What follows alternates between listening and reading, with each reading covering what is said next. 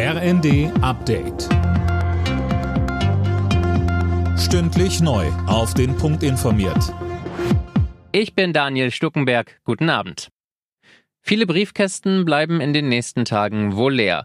Verdi hat die Beschäftigten in allen Brief- und Paketzentren der Deutschen Post ab dem Nachmittag bis morgen zum Streik aufgerufen. Mehr von Tom Husse. Auch in der zweiten Verhandlungsrunde im Tarifkonflikt sind Gewerkschaft und Arbeitgeberseite ganz offenbar nicht auf einen Nenner gekommen.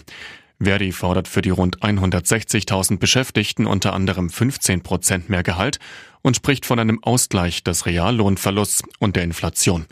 Die Deutsche Post hat die Forderung bereits mehrfach als realitätsfern zurückgewiesen. In den nächsten Tagen werden noch weitere Streiks folgen, kündigte Verdi an. Boris Pistorius ist nun als Bundesverteidigungsminister im Amt. Nach seiner Ernennung und Vereidigung ist er im Verteidigungsministerium mit militärischen Ehren begrüßt worden. In Zeiten mit Krieg in Europa habe die Bundeswehr eine große Bedeutung, so Pistorius.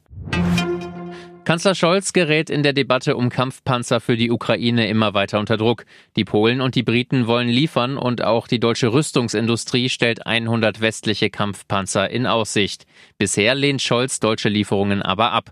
Morgen werden die Ukraine-Verbündeten auf der deutschen US-Airbase Rammstein darüber beraten. Der frisch gebackene Verteidigungsminister Pistorius sagte vorab, Deutsche Systeme bewähren sich in der Ukraine. Panzerhaubitzen, Gepard oder hochmodernes Flugabwehrsystem Iris-T-SRL. Und gemeinsam werden wir auch in Zukunft mit unseren Partnern die Ukraine in ihrem Kampf für die Freiheit und die territoriale Unabhängigkeit und Souveränität unterstützen. Die deutschen Handballer haben ihr erstes Hauptrundenspiel bei der WM mehr als deutlich gewonnen.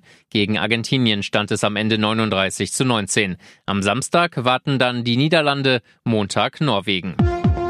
Alle Nachrichten auf rnd.de